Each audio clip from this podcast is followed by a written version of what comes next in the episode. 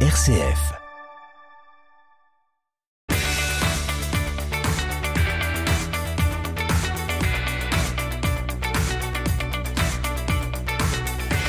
Bienvenue dans votre chronique sportive RCF Sport comme chaque lundi midi 15 sur les ondes de RCF Cœur de Champagne dans le bloc-notes. Cette semaine, retour sur la qualification au play-off de hockey sur glace pour les Gaulois de Châlons-Champagne et de cette magnifique victoire du Stade de Reims hier après-midi dans les dernières minutes de cette rencontre face à l'AS Monaco. C'était au Stade Louis II.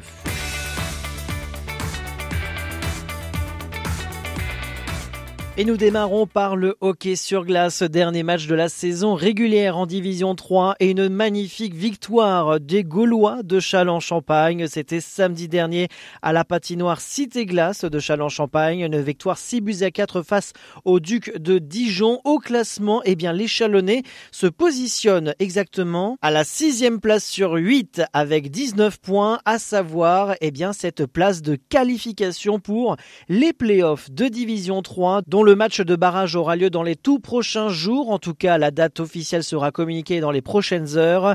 Une rencontre qui opposera les Gaulois de Châlons-Champagne face à Avignon.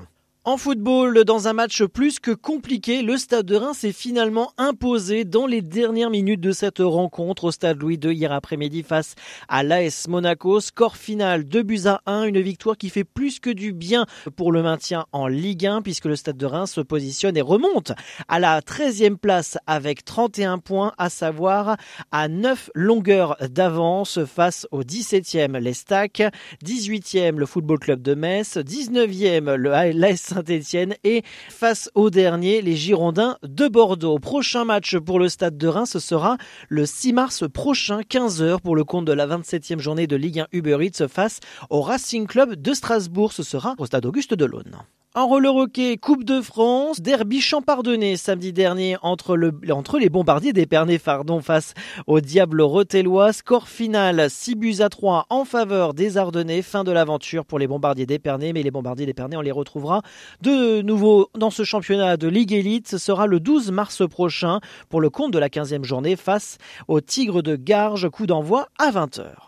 En basket, le Champagne Basket remporte son match amical vendredi dernier à Saint-Dizier face au SLUC de Nancy et poursuit sa préparation en vue du prochain match de Betclic Elite. Ce sera samedi prochain, coup d'envoi à 20h sur le parquet de Cholet.